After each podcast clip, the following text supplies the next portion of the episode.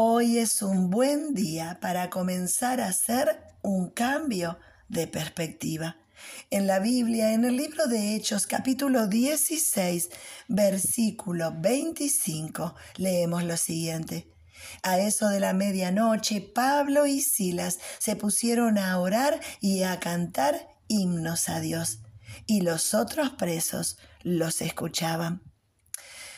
Pablo y Silas habían sido golpeados. Les arrancaron sus ropas y los enviaron a un calabozo interno, frío, húmedo, donde tenían sus pies atados y donde seguramente estaban muy incómodos y desolados. Ahora, en medio de esa situación, Pablo y Silas deciden orar y cantar a Dios. La verdad es que esto no es muy natural. Cada uno de nosotros cuando atravesamos situaciones difíciles, no sé si es lo primero que se nos ocurre cantar y orar.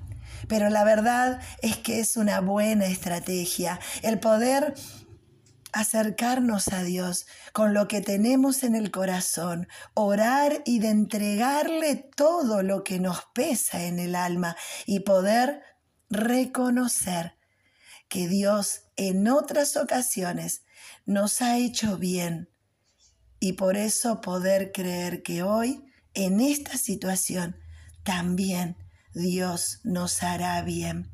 Qué bueno es poder recordar, el pueblo de Israel, el pueblo de Dios, es un pueblo memorioso.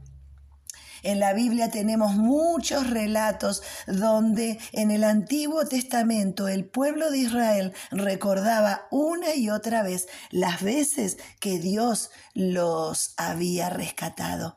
Por eso, si hoy estás atravesando un problema, si tu situación hoy no es la que estás deseando y anhelando, te invito a que vayas a Dios en oración y que también alabes al Señor con canciones, con himnos, con eh, temas de adoración que te recuerden a vos lo que Dios puede hacer en medio de cualquier situación.